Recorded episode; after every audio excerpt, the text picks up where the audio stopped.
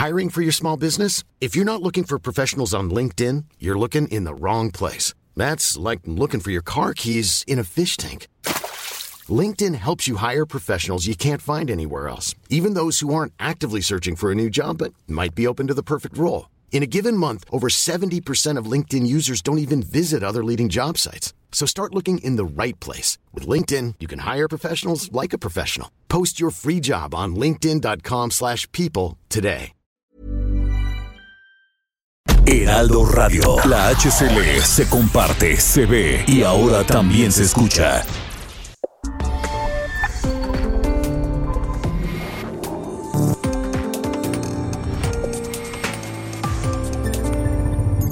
Esto es República H. República H en este jueves, jueves 3 de febrero de 2022. Gracias por acompañarnos. Yo soy Alejandro Cacho y me da un enorme gusto saludarle a usted que nos sintoniza en toda la República Mexicana, en las 75 ciudades y 99 frecuencias de El Heraldo Radio. Saludos aquí el 98.5 que en la Ciudad de México nos transmite. Eh, Sofía García, ¿cómo estás? Muy bien, ¿y tú? ¿Ya Buenos jueves? días, no, buenas noches. Buenas noches, es que quieres todavía que dure. Sí, sí, sí, sí. sí. Bueno, Eh, saludo a quienes nos escuchan, le decía, en toda la República, en los Estados Unidos, en el sur de Texas, en Atlanta, en Chicago, en el sur de California también. Y por supuesto a quienes nos eh, sintonizan por Canal 10 de Televisión Abierta, en el 10 de Axtel Televisión, del 10 de Total Play, en el 151 de Easy y el 161 de Sky y en todas las plataformas digitales de eh, El Heraldo Media Group.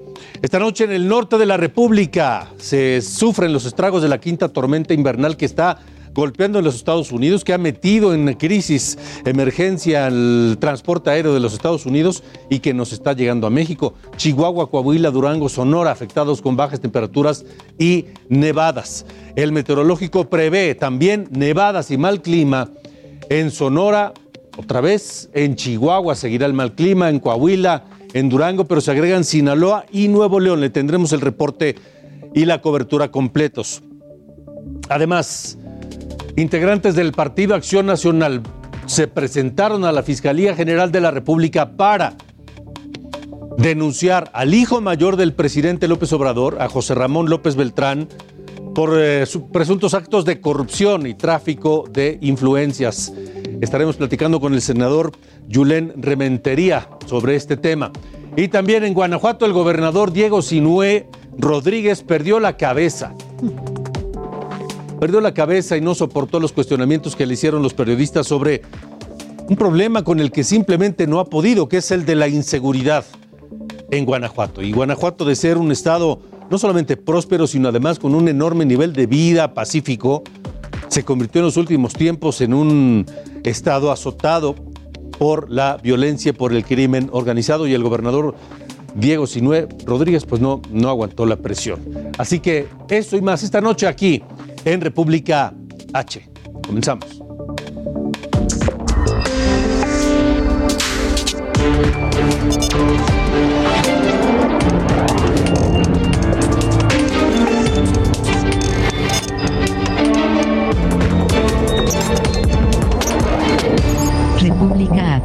Con Alejandro Cacho. Las bajas temperaturas se reportan en varios lugares del país, en Ciudad Juárez, Chihuahua. Una nevada que tenía algunos años de no presentarse con esta intensidad, producto de la presencia del Frente Frío número 28. La ciudad por la nieve y porque eh, pues trae algunos problemas, es preciosa, se ve muy bonita, emociona, pero también trae algunos problemas y provocó paralización de algunas actividades allá en, Ciudad Juárez. Saludo a Mauricio Rodríguez, el delegado estatal de la zona norte de Protección Civil en Chihuahua. Gracias por estar con nosotros, delegado. Buenas noches, Mauricio.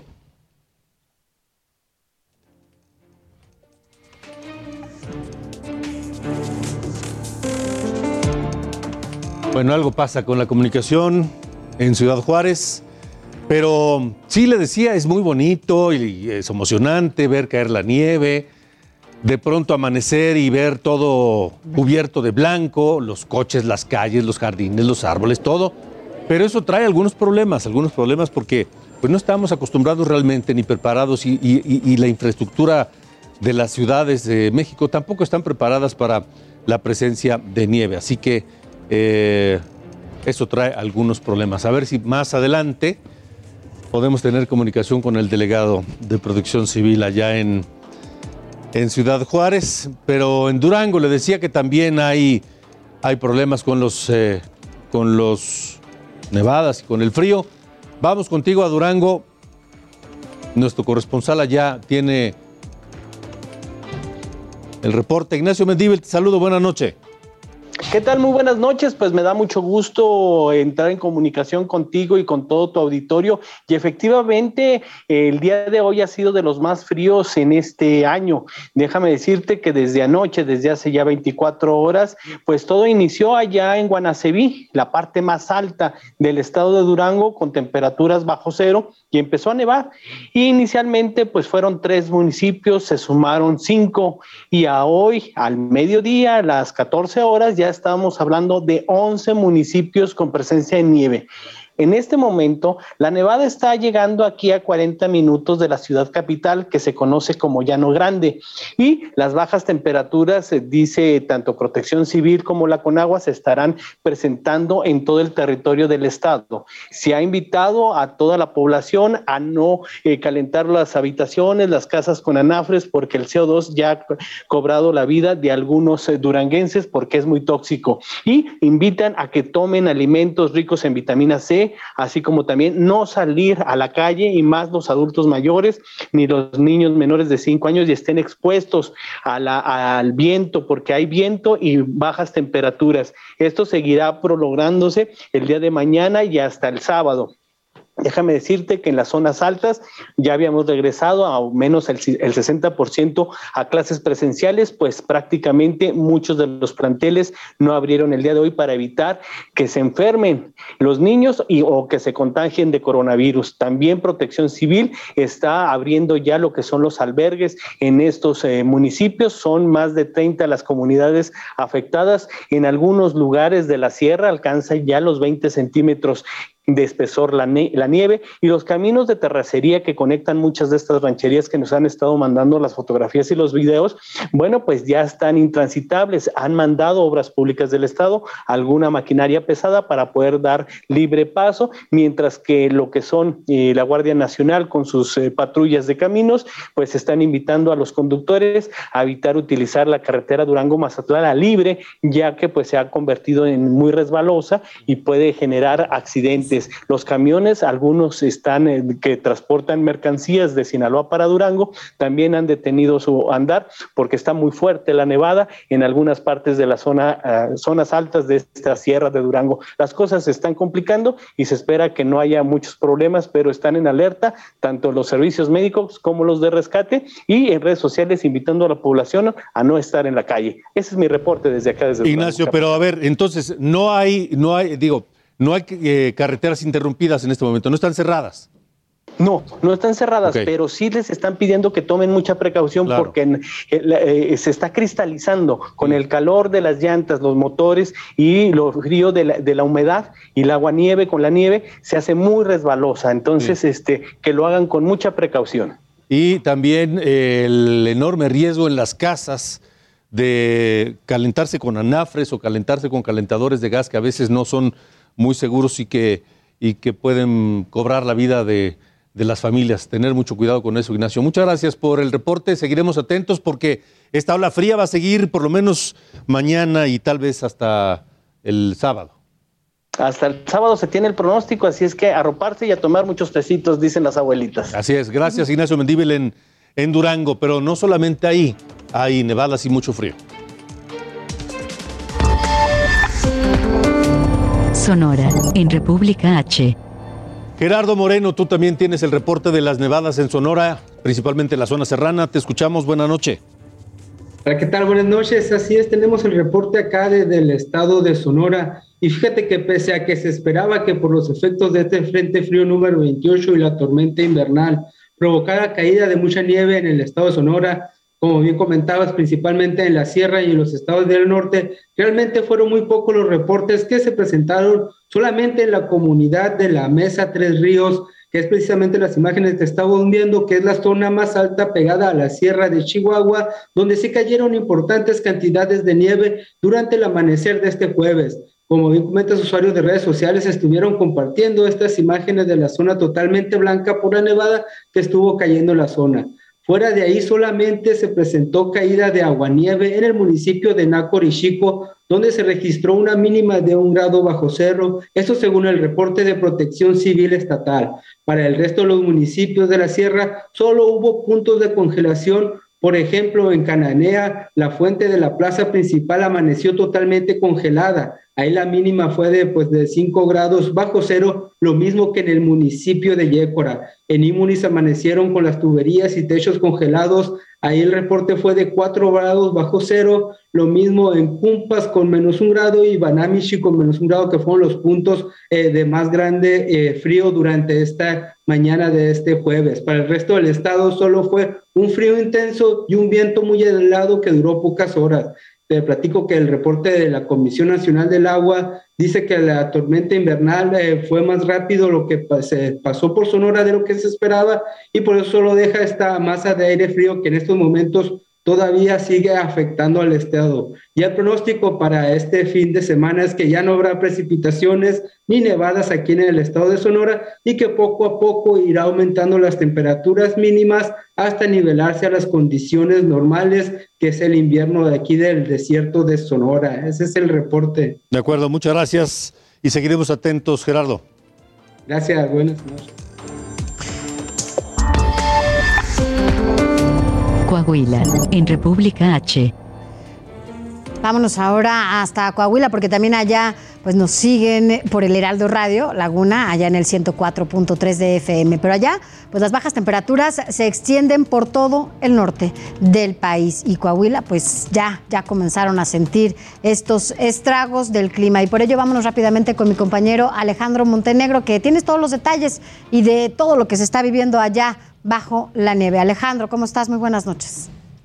Buenas noches, Sofía. Alejandro, le saludo con mucho gusto desde Coahuila, que bueno, pues como bien señalan, también está sufriendo los estragos de esta quinta tormenta invernal y este frente frío número 28. Y bueno, pues ya eh, durante los días pasados la Subsecretaría de Protección Civil del Estado había alertado ya a la población de eh, pues estas bajas temperaturas que se iban a ocasionar a partir de este jueves, durante el viernes y todavía hasta el sábado se espera que existan estas bajas temperaturas. Y bueno, pues los pronósticos se cumplieron principalmente al norte del estado, en la frontera con Estados Unidos, en los municipios de Piedras Negras y Acuña. Este jueves se registraron las temperaturas más bajas, por eh, incluso por debajo de los 0 grados centígrados. Ahora mismo en Ciudad Acuña eh, están a, menos 3 grados centígrados con una sensación térmica de menos 8. Ahí, bueno, pues se registraron eh, el congelamiento precisamente eh, de, agua, de precisamente algunos carros amanecieron congelados en sus vídeos y demás cuestiones. Y bueno, pues todo el día se ha mantenido esta temperatura en, en ese municipio, también en el de Piedras Negras, que también es frontera con Estados Unidos, también se registró la misma situación en la capital del estado, en Saltillo, eh, todavía la temperatura no es, no es, tan baja, sin embargo, se espera que mañana también llegue hasta los 3 eh, grados centígrados bajo cero. Y bueno, pues incluso, eh, aunque todavía no se presenta nieve ni aguanieve en el estado, también todavía está el pronóstico de que se dé principalmente en las zonas montañosas, donde también se podría dar una temperatura de hasta los 10 grados centígrados bajo cero. Hasta ahora, bueno, pues las autoridades no han reportado ninguna incidencia, ha habido saldo blanco hasta ahora, están activados los albergues para las personas que necesiten eh, de acudir a ellos, sin embargo, hasta ahora no se reporta ninguna incidencia. Bueno, pues estaremos al pendiente. Alejandro, gracias por tu reporte, Alejandro Montenegro.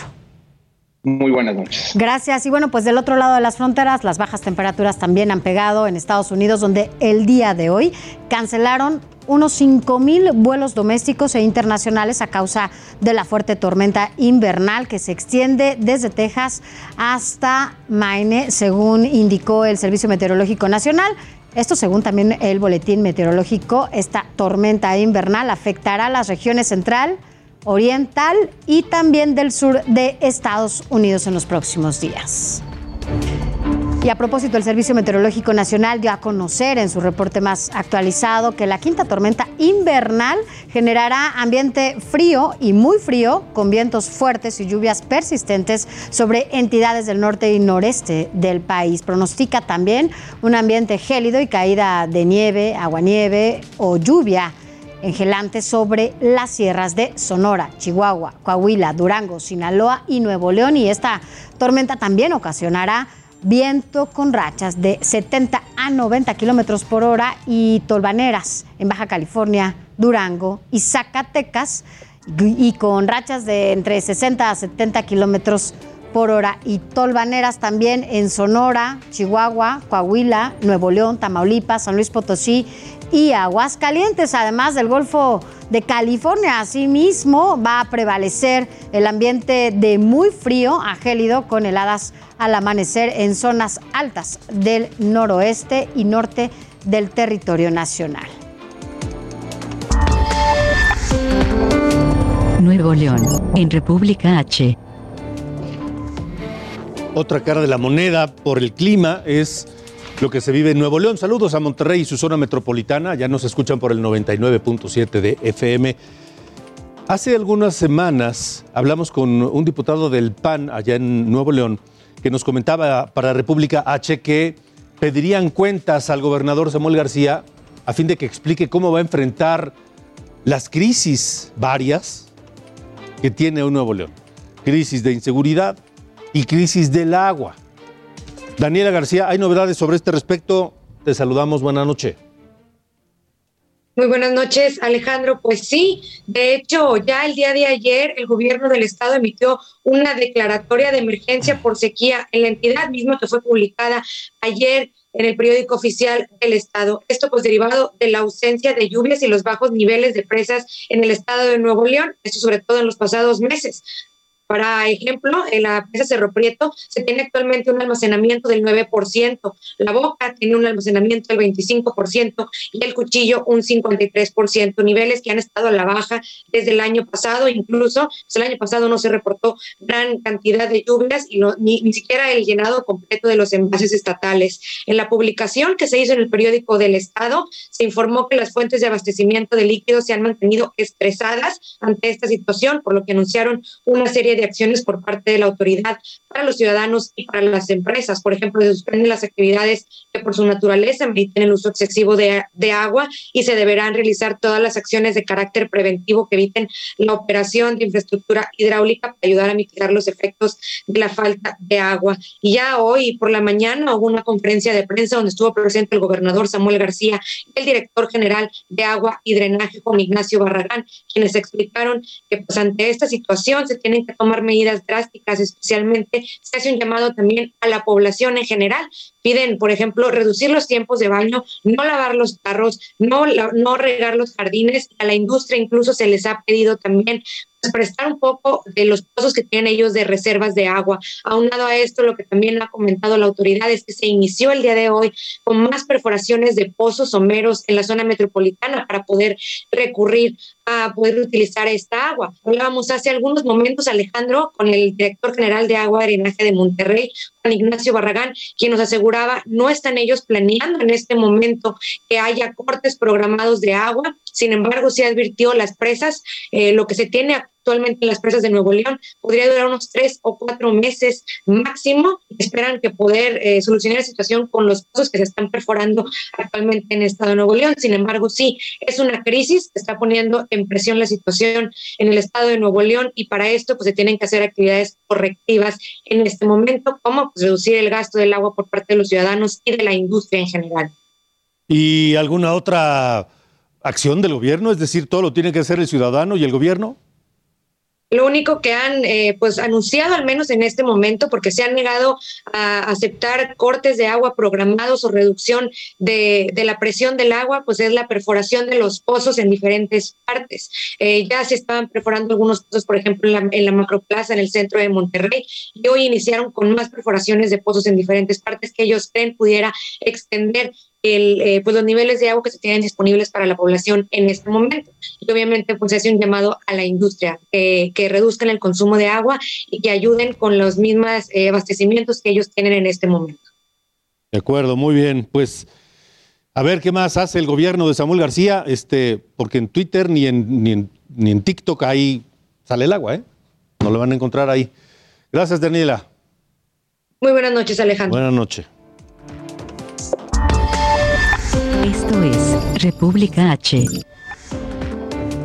Ayer le informamos sobre este, esta estafa, esta estafa que parece un jueguito inocente de canicas que se está presentando en distintos lugares de la República Mexicana. Le, presentamos en principio eh, lo que está ocurriendo en algunos centros comerciales de la Ciudad de México, donde la gente es estafada descaradamente.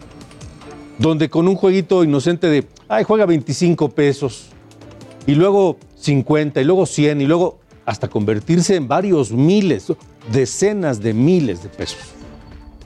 Cuando no hay ni siquiera, ni siquiera posibilidad de ganar. Pero la gente enganchada se juega mucho dinero y se endeudan. Esta es una banda de extranjeros, principalmente colombianos, que además son peligrosos, porque luego de esto viene el te presto porque me debes. Y entonces, pero como me debes, te cobro. Y te cobro intereses altísimos que no puedes pagar, pero dame de garantía tu negocio, tu coche, tu casa, y si no me pagas, te amenazo, te golpeo. Y, y se convierte en una pesadilla. Y le decíamos que eso está ocurriendo no solamente en la Ciudad de México, también en otros lugares de la República Mexicana, ante la mirada de las autoridades que simplemente no hacen absolutamente nada para evitar que a la gente en tiempos de pandemia, en tiempos de crisis económica, la estafen descaradamente. Tenga cuidado. Si ve un jueguito muy inocente que se ve demasiado fácil y demasiado bueno para ser verdad, desconfíe. Esta es eh, la segunda parte de este trabajo especial de El Heraldo Media Group.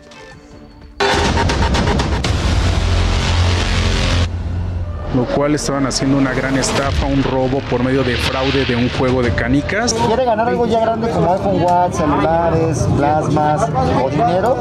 Acumúlese 100 puntos a través del puro número rojo y se los lleva. El nuevo fraude que deja con las manos doblemente vacías a los usuarios no solo sucede en la Ciudad de México. Además del caso que logró documentar el Heraldo Media Group, en el que a través de retos de azar y habilidad como el juego de canicas, se realizan estafas en estacionamientos de plazas comerciales con la finalidad de que al acumular 100 puntos se ganan premios o supuestas sumas de dinero de hasta 150 mil pesos, existen otros casos que se extienden por toda la República. Apenas en marzo del año pasado sucedió lo mismo en Mexicali, Baja California. ¿Cuánto perdiste? ¿Valió madre? Sí. Ah, no, pues qué bueno que no jugué. No, la neta es En plazas comerciales como esta también se instalan carpas improvisadas con el respaldo de supuestas marcas. Eh, estos vatos, pues la verdad son una transota. Eh, no sé por qué no ha venido la policía a llevárselos. La neta, es juego de azar, no se pueden hacer juegos de azar. Dos años antes, en 2019, en la Expoferia Michoacán, el youtuber Daniel Saavedra perdió 15 mil pesos en este tipo de estafas. Tiré, tiré, tiré, tiré, tiré. Y así me fui, pero solamente me quedé un punto de ganar esos 100 puntos y por llevarme un premio. Pues fue imposible, después de mil intentos no lo logré, no lo pude lograr. Y en la Ciudad de México, hace cuatro años, un cliente de Walmart Universidad acudió a la Fiscalía Capitalina para denunciar los hechos. Esperando aquí ya me dejó la gerente, no ha llegado y tengo aquí la denuncia que hice, ya tengo la carpeta de investigación y esperemos que proceda esto.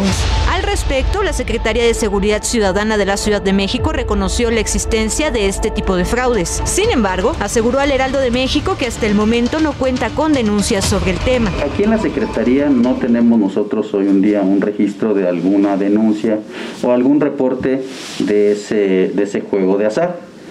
Sin embargo, pues sí les podemos comentar o les podemos recomendar a la gente que valore objetivamente este tipo de situaciones, toda vez que los defraudadores pues enganchan a las víctimas haciéndoles creer que con cantidades pequeñas pueden obtener artículos pues muy vistosos, por ejemplo, o cantidades en efectivo que pues superan la cantidad que va a invertir cada ciudadano. En caso de haber sido víctima de este delito, la dependencia recomienda marcar el número 55 52 42 5200 con las extensiones 4533 y 4538 para poder emitir los reportes correspondientes ante la Fiscalía Capitalina. Toda denuncia puede ser anónima. Heraldo Televisión. No lo jueguen, no lo jueguen. Llegan y te embaucan. Así es, tenga mucho cuidado. Insisto, si es demasiado bueno para ser verdad, desconfíe.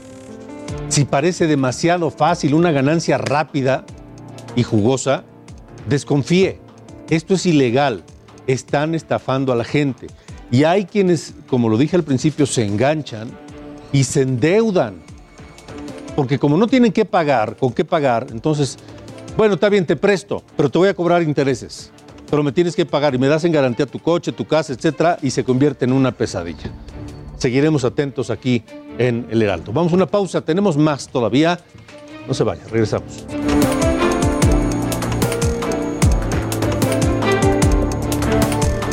Regresamos. República H con Alejandro Cacho.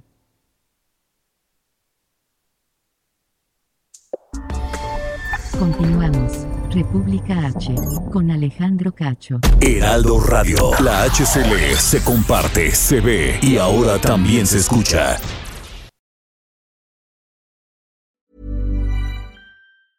I'm Sandra, and I'm just the professional your small business was looking for. But you didn't hire me because you didn't use LinkedIn jobs. LinkedIn has professionals you can't find anywhere else, including those who aren't actively looking for a new job but might be open to the perfect role, like me.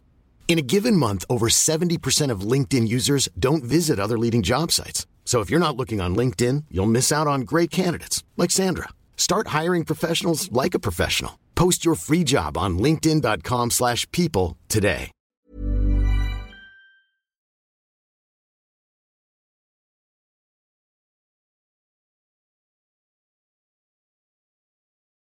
Heraldo Radio, la HCL se comparte, se ve y ahora también se escucha. Continuamos. República H, con Alejandro Cacho.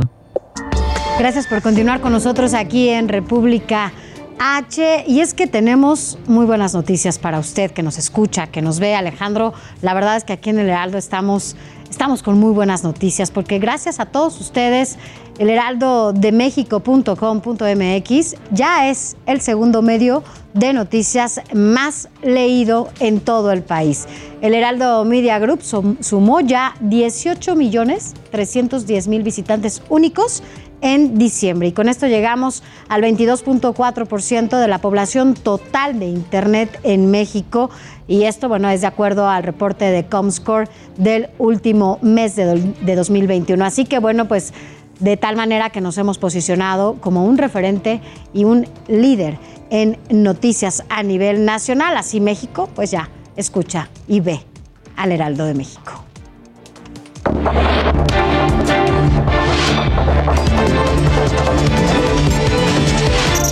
Entre Curules, con Sofía García. Bueno, pues aquí entre curules en República H, mire, le vamos a contar ayer a Alejandro Tacuas que estábamos adelantando sobre esta visita del embajador de Estados Unidos, Ken Salazar, a la Cámara de Diputados, en una agenda que supuestamente no estaba clara, ¿no? Por lo menos de manera pública. Y dijimos aquí en este espacio, antes que nadie, de estas reuniones privadas y por separado, que iba a tener el embajador con Ignacio Mier eh, coordinador de Morena, con Sergio Gutiérrez Luna, el presidente de la mesa directiva, y también con el coordinador del PRI, Rubén Moreira. Casualmente se da este encuentro solicitado por el embajador en medio de esta discusión eh, del Parlamento abierto de la reforma eléctrica, interés prioritario para Estados Unidos. Bueno. Hasta ahora me cuentan que además de, reunirse con estos tres legisladores ya mencionados, bueno, pues Ken Salazar llegó hasta el salón de sesiones acompañado de Sergio Gutiérrez Luna, del presidente de la mesa directiva, para subir hasta la mesa a esta mesa directiva y saludar a las integrantes, a los integrantes que estaban en ese momento. Por lo que pudo, bueno, pues ver y saludar al vicepresidente de la Cámara eh, de la mesa directiva, a- al panista Santiago Krill, también estaba ahí, se veía atrás de las fotos a Miguel Torruco y no estuvieron más allá de 10 minutos cuando mucho en este encuentro y salieron por atrás, allá atrás de la mesa directiva, tras, banda- tras banderas y bueno, fue muy poquito el tiempo que estuvo ahí el embajador sin dirigir ningún mensaje, solo llegó, saludó 10 minutos ahí tras banderas lo pasearon, quiso conocer el salón de sesiones y bueno, pues ahí se ve, eh, y como te comentaba, pues saludando a, a algunos integrantes de la mesa directiva. Diez minutos muy bien paseados adentro del salón legislativo. Y bueno, pues más tarde, al concluir esta agenda de trabajo, en donde nada más estuvo con Morena y el PRI, salió el embajador, ya que se iba, y dijo que aunque no fue a tratar el tema de la, de la reforma energética, bueno, lo que sí dijo es que él tiene gran experiencia como legislador en su país en esta materia. Él ha sido autor incluso de reformas, eh, de la reforma energética allá en Estados Unidos. Vamos a escuchar lo que dijo. Yo fui uno de los autores, las leyes se tienen que revisar y reformar. Entonces México ya lleva desde el 2013 con este, esta ley que tiene. El presidente tiene razón. El presidente López Obrador tiene razón de decir, vamos a hacer cambios para lo mejor del pueblo. Así las cosas, ¿cómo ves? ¿Cómo viste esta reunión casual allá en San Lázaro? Mira, a ver, ¿cuánto, ¿cuánto tiempo crees que le tome al embajador o a cualquier persona, sobre todo a alguien con la influencia del embajador, Ujú. Ken Salazar, embajador de Estados Unidos en México, ¿cuánto crees que le tome decirle a los diputados, estamos atentos a lo que están haciendo, nos preocupa un poco lo que ustedes piensan hacer, las modificaciones, pero este, cuente con nosotros, Eh, nosotros no se lleva nada. Un poquito de interés en algunas cosas, Sí, ustedes sí, sí. saben, ¿no? De- Nos gustaría dialogarlo, ponernos de acuerdo. si ¿no? necesitan asesoría.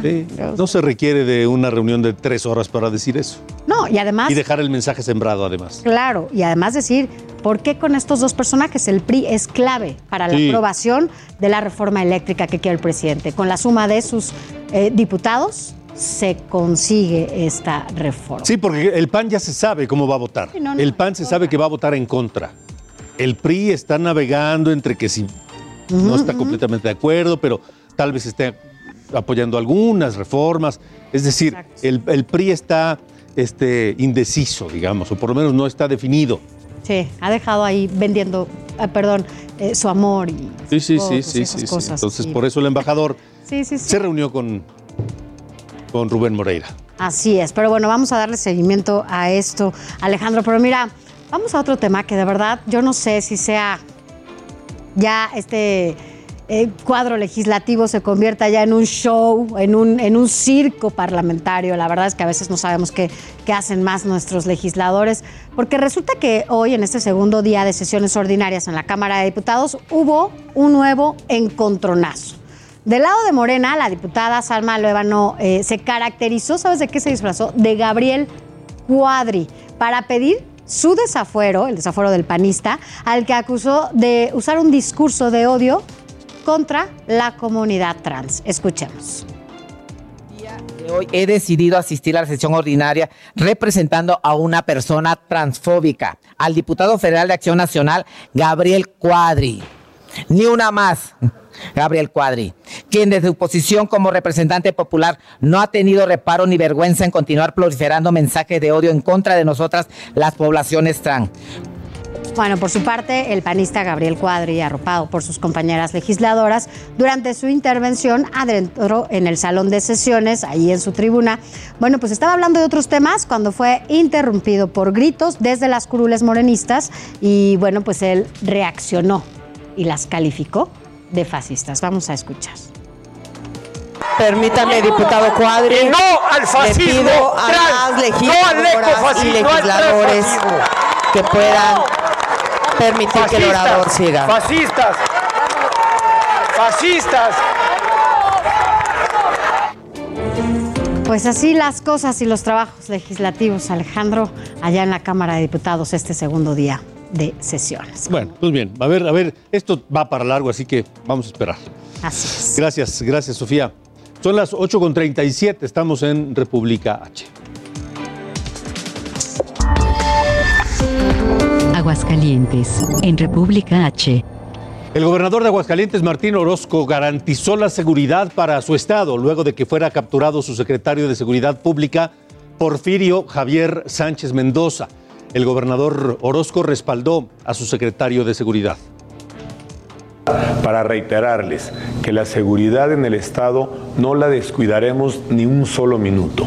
La paz y la tranquilidad de cada uno de ustedes es y seguirá siendo prioridad hasta el último día de mi gobierno. Y estuvimos ayer al tanto de la presentación del secretario Porfirio Sánchez, quien mantuvo la conducción de las corporaciones con excelentes resultados. Michoacán, en República H. Saludos Michoacán, allá nos escuchan por el 1240 de AM en Morelia. Parece que se tensa la situación en torno de la protesta de la Coordinadora Nacional de Trabajadores de la Educación en la zona de Calzonzin. Vamos contigo, Charbel Lucio, tienes la información de hoy allá en Michoacán. Buenas noches. ¿Qué tal, Alejandro? Buenas noches. Así es, pues hoy tras dos días de intento de bloqueo en las vías férreas y al no lograr un acuerdo con el gobierno de Michoacán, eh, la Coordinadora Nacional de Trabajadores de la Educación, la Fracción Poder de Base, anunció hoy un paro de labores en el sector 9 de educación indígena. Hoy se esperaba que de nueva cuenta estos profesores del ala radical de la CENTE Michoacán se concentraran en la localidad de Calzoncin con el objetivo de, eh, pues nuevamente, eh, provocar a los cuerpos de seguridad para intentar bloquear estas vías del tren, eh, que siguen el resguardo policial. Sin embargo, la fracción magisterial Poder de Base informó que debido a que hoy participarían en una asamblea masiva estatal no se movilizarían. En esta asamblea pues ya definieron las acciones a emprender en días próximos, así que eh, pues no se descarta que el día de mañana nuevamente vayan a intentar tomar las vías férreas en este punto de Calzoncin en el municipio de Uruapan y pues obviamente no se descarta que el día de mañana vaya a haber una tercera confrontación entre eh, los docentes y la Policía Michoacán, Guardia Nacional, así que pues estaremos muy pendientes. Y en otro tema en seguridad te platico que hoy eh, pues fueron localizados eh, cuatro cuerpos sin vida en una zona rural de Morelia. Eh, las víctimas se encuentran sin identificar, sin embargo, tres eran del sexo femenino y una cuarta víctima del sexo masculino. Todos ellos contaban con al menos 20 años de edad, de acuerdo a lo que ha informado la Fiscalía General del Estado. Esa es la información desde Michoacán. ¿Ninguna pista de la causa de esos asesinatos, Charbel? No se tiene ninguna pista, ningún indicio y tampoco se eh, conoce la identidad de las víctimas. Muy bien. Y bueno, pues parece que los maestros están dispuestos a todo para poner al director de educación indígena del gobierno michoacano. Vamos a ver en qué queda el asunto. Gracias, Charbel. Seguimos pendientes. Hasta luego. Estado de México, en República H. Disturbios en Amanalco, Estado de México quiénes y por qué. Vamos con toda la información allá. La tiene mi compañero Gerardo García. Adelante, Gerardo. Muy buenas noches, Alejandro. Saludar también al auditorio. En Amanalco de Becerra, al sur del Estado de México, ya se cumplió un mes de la disputa por el gobierno y en esta semana escaló la violencia donde hubo agresión a 28 funcionarios municipales, cuatro de ellos de gravedad, y también la quema de una patrulla que generó el temor entre la ciudadanía. La problemática se da luego de que la alcaldesa María Elena Martínez Robles dejó a Movimiento Ciudadano y se fue con Morena, por lo que el síndico del Partido Naranja, Miguel Ángel Lara Cruz, ha exigido espacios en las direcciones más importantes. De hecho, el 4 de enero, la alcaldesa fue golpeada y por ello internada dos veces. Ella denunció al síndico, elecista y a siete personas más, pero no hay resultados al respecto. Entre las opciones para resolver el problema político en Amanalco de, de Becerra es la desaparición de poderes y el nombramiento de un consejo municipal. El presidente de la Junta de Coordinación Política de la legislatura, Maurilio Hernández González, planteó que debe de haber una resolución a más tardar la próxima semana o se aplicará esta medida extrema. Hasta aquí mi reporte desde el Estado de México. Gracias, saludos. Buenas noches.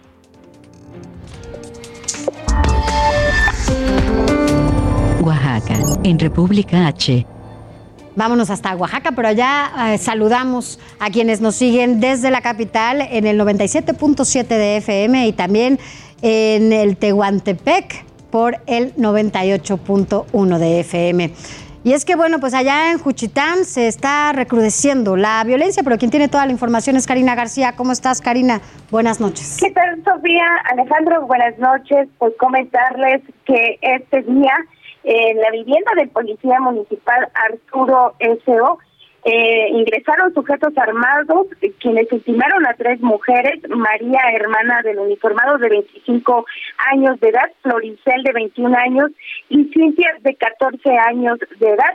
Debido a la nula presencia de la policía municipal en la zona, el grupo armado huyó sin que le pudieran dar alcance. A través de sus redes sociales, la Fiscalía General del Estado de Oaxaca confirmó que se trata del crimen precisamente de tres mujeres y que se realizan las indagatorias correspondientes bajo el protocolo ministerial, policial y pericial del delito de feminicidio en Oaxaca. Ante estos hechos, pues el organismo denominado GES Mujeres alzó la voz y manifestó que se han contabilizado cerca de 595 casos de mujeres asesinadas. Los números pertenecen del periodo del primero de diciembre del 2016 al 3 de febrero del 2020 y es que este no es el primer hecho que se registra en esta zona de la región del Istmo de Tehuantepec.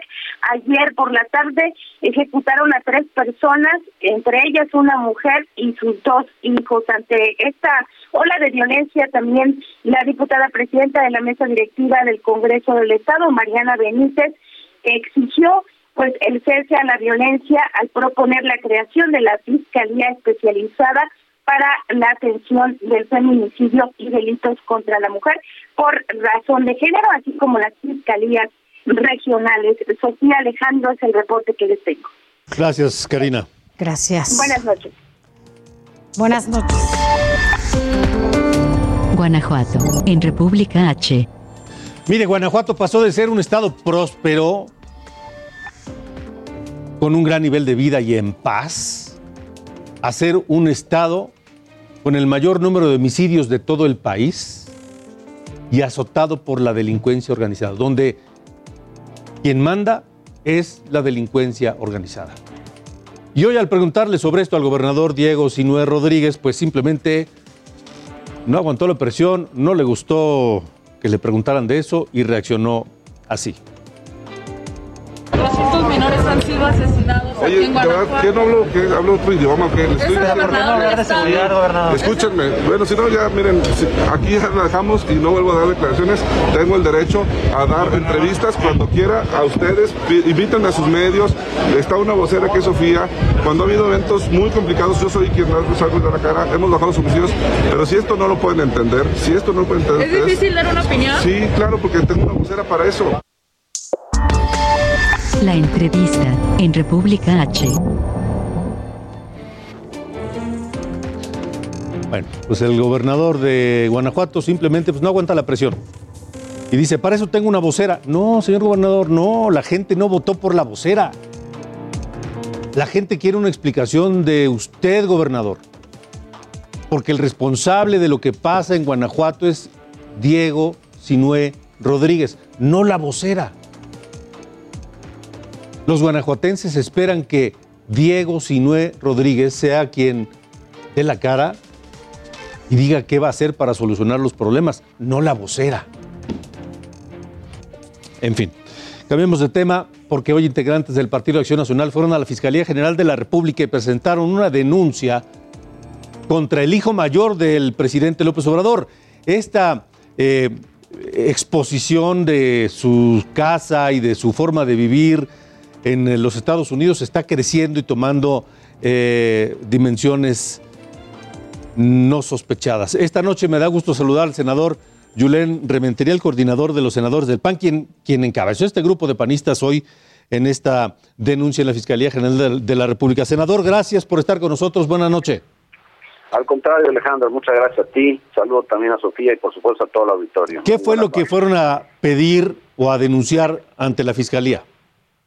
Pues fue una denuncia de hechos por los delitos que puedan resultar de lo que pues vemos como evidente, una relación entre la empresa y posiblemente la familia del presidente a través de su hijo y su esposa, en donde meses, de, de hecho semanas después de haber obtenido un contrato, la empresa que en la que representa el dueño de la casa donde vivió el hijo del presidente y su esposa, pues unas semanas después ellos se mudan a esa casa en Houston, eh, bueno, en las afueras de Houston, queda eso dicho, queda así investigado, queda probado, y el presidente no desmiente nada, ¿no? Simplemente dice que la señora, la esposa de su hijo, pues tiene dinero y que ella podía hacer eso.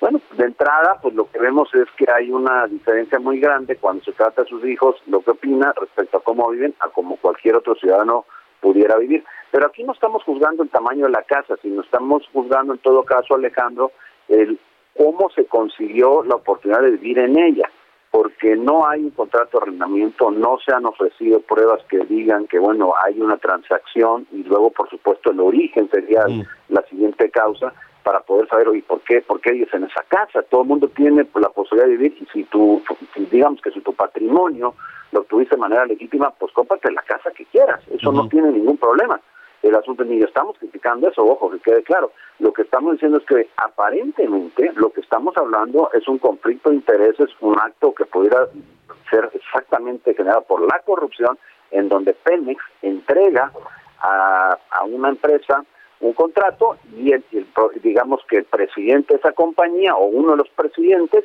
bueno, que tiene una casa particular, por cierto, la misma empresa ya reconoció que la casa sí era de este funcionario de la empresa, pues se la presta. Y todo eso pues hay que aclararlo. No se puede quedar como si fuera el dicho del presidente y todos tengamos que creerle. Pues no, pues si no es un dogma de fe, lo que necesitamos es que se investigue. Y lo que fuimos a hacer a la fiscalía es a señalar los hechos para que luego no digan que no hay, no hay denuncia, ¿no? Ya está la denuncia. Y así como ha sido el fiscal implacable con los enemigos del presidente, lo único que queremos es que sea lo justo que debe ser con el trato que le tiene que dar a una circunstancia que eventualmente le puede ser cercana al presidente. ¿Confían en que actúe de esa forma la Fiscalía General de la República?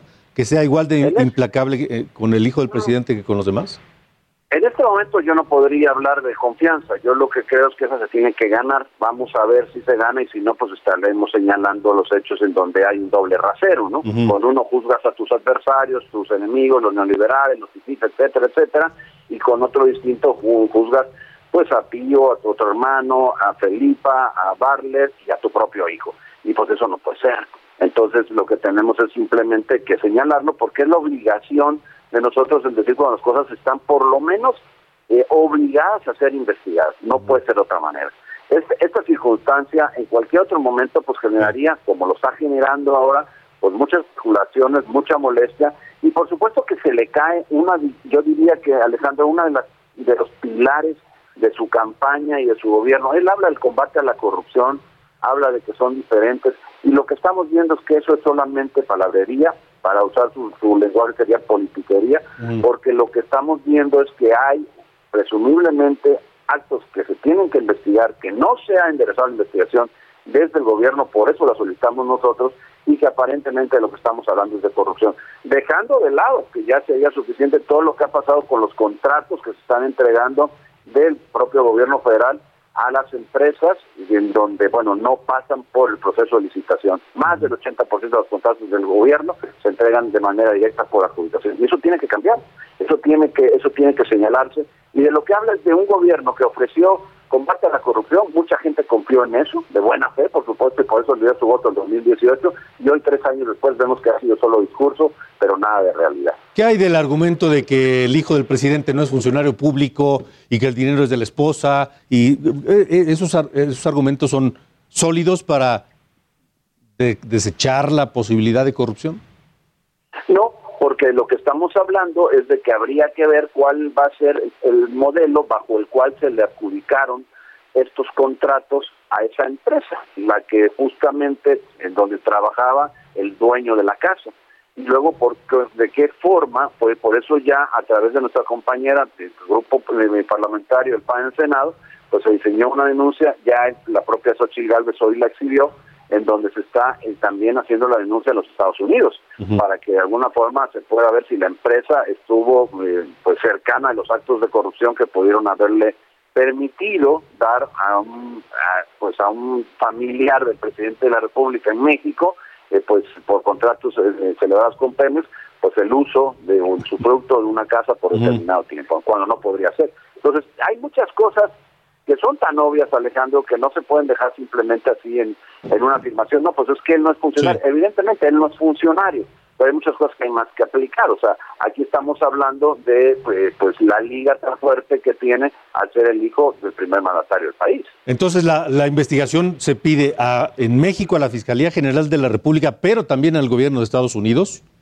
Es correcto, eso se hizo por internet, directamente en la tarde, hoy, ya temprano en la tarde, pues, y se planteó, se manda por internet y ya se depositó. La propia senadora Xochitl Gálvez ya hizo un, recuento, ya lo subió a las redes, en donde se está haciendo este pues esta solicitud o esta denuncia para que pueda ser investigado también allá en los Estados Unidos. Pues vamos a esperar a ver qué resulta todo esto. Eh, senador Julen Rementería, gracias. Al contrario, Alejandro, un gusto saludarte, saludar a toda la auditorio. Muy buenas noches. Eh, buenas noches. Y antes de irnos, información de última hora que se acaba de confirmar apenas hace unos minutos el fallecimiento de don Alberto Bailleres, uno de los tres empresarios más importantes, acaudalados y, e influyentes de México. Economista, un, le digo, prominente empresario, dueño del Palacio de Hierro, por ejemplo, dueño de GNP, de Grupo Peñoles, uno de los hombres más destacados de la iniciativa privada en México, ha fallecido hoy, según eh, se informa a los 90 años. Es información de última hora confirmada. 90 años murió don Alberto Bayeres. Esta noche es la información. Para irnos, antes de irnos, la Secretaría de Salud, nada más un dato, actualizó las cifras de mortalidad por el COVID y sorprende la diferencia entre la cifra oficial que da la Secretaría de Salud y la que da el Registro Nacional de Población. Y son datos que publican en su página, en su sitio de internet, la propia Secretaría de Salud, en la que la diferencia entre el exceso de mortalidad que da la Secretaría de Salud con la que da el Registro Nacional de Población, nada más son 160 mil personas. Mientras la Secretaría de Salud reconoce 300 mil fallecidos por COVID, el Registro Nacional de Población reconoce 460 mil personas muertas asociadas al COVID. Con eso nos vamos. Sofía García, gracias. Hasta mañana. Buenas noches. Buenas noches a todos.